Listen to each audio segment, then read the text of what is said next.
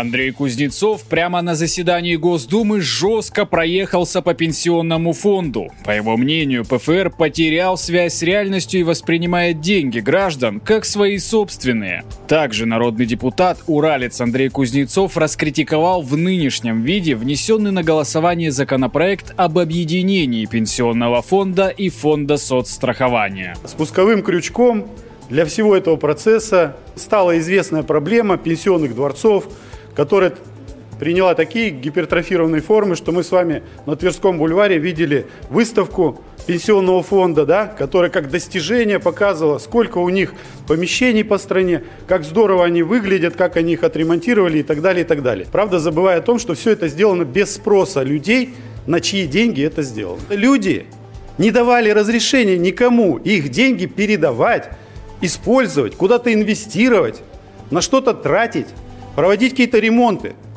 Слушайте, вот пенсионный фонд в Калининградской области 157 миллионов только на гранит. Это нормально? На это кто-то давал разрешение? Я думаю, что нет. В нашей партии действует сеть центров защиты прав граждан в 73 регионах. Могу сказать, как человек, который курирует работу этой сети, что у нас подавляющее количество обращений граждан связано именно с работой пенсионного фонда. Со злоупотреблениями, нарушением прав, неправильными начислениями. Это, кстати, подтверждается проверками счетной палаты. Теперь давайте посмотрим, а то, что мы принимаем, оно решает эти проблемы или нет.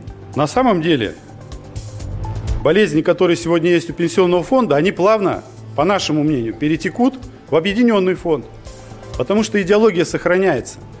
Потому что причиной для этих преобразований указано исполнение целей, концепции пенсионного развития, принятой правительством. И вот именно в этой концепции мы не согласны с нашим правительством. Можно было бы нам поддержать вот этот пакет законопроектов, если бы мы четко понимали, что мы действительно экономим средства. Но мы не видим в представленных документах ни одной цифры, которую бы вы сказали, мы гарантируем, что мы сэкономим столько-то денег. Нет этого. А есть опасения, что деньги не только не будут сэкономлены, они будут потрачены лишние. Для чего же это делается, по нашему мнению? Я уже сказал о том, что прячется новая правовая форма – которая и в процессуальном кодексе как-то не представлена, и законом как-то ее не изложили. Что это за форма такая новая правовая? Увеличивается налоговая нагрузка, причем она делается снова криво, то против чего мы возражали всегда. Мы с вами говорили, коллеги, что богатые должны платить больше.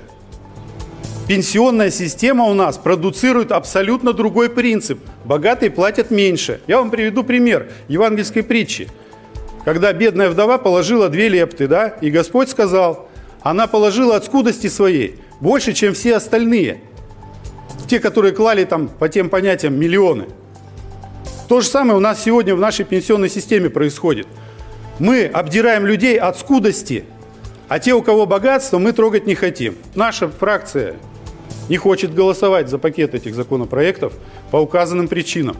Мы считаем, что разговор должен быть гораздо более серьезный, и той эйфории, которую сейчас создают вокруг этого пакета, мы не разделяем. И хотели бы, чтобы как минимум ко второму чтению ситуация поменялась бы и с точки зрения идеологии, и с точки зрения финансов. Создание в России объединенного социального фонда – это пустая трата денег. Пенсионная система должна обеспечиваться обязательствами государства. Это не компенсация утраченного заработка, в чем пытается убедить граждан правительства. Это право, которое заработал человек, и за это должен отвечать бюджет страны, а не прокладка в виде фонда.